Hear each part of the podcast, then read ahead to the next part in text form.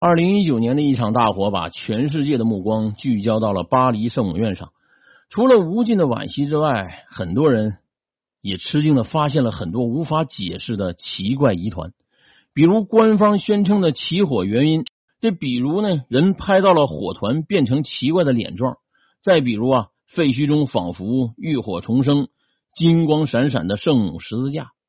回顾历史呢，哥特风的巴黎圣母院其实啊，从一开始就是一座充满灵异诅咒的地方。那接下来呢，让我们一同走进巴黎圣母院的幕后深处，聊聊巴黎圣母院阴魂不散数百年的诡异诅咒。历史啊，可追溯到十二世纪的巴黎圣母院。从建造之初就流传着一个诡异的民间传说。相传，八百五十多年前，当时教会最高权威下令。任命巴黎一位铁匠负责设计建造一座最精致宏伟的门，作为进入巴黎圣母院的标志性的大门。经过无数次的失败尝试之后呢，这铁匠心灰意冷，向主祈祷赐予他成功的能力。没有得到及时回应的铁匠呢，在绝望之中走向了另一个方向。他用自己的灵魂作为筹码，向魔鬼提出了交易。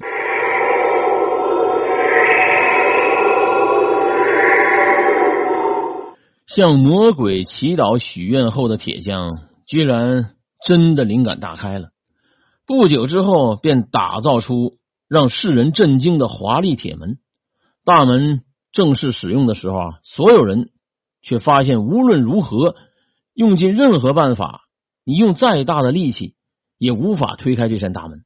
于是，所有人呢前往寻找这铁匠，却发现呢，这设计大门这铁匠啊。离奇的已经死亡了。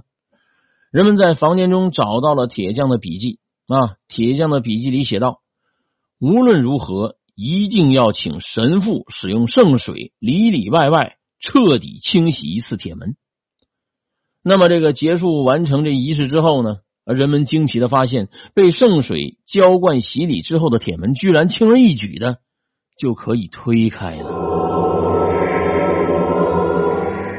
许多年以后，有人无意中在这道铁门上又惊奇的发现，精细的雕花中居然隐藏着代表魔鬼的数字六六六。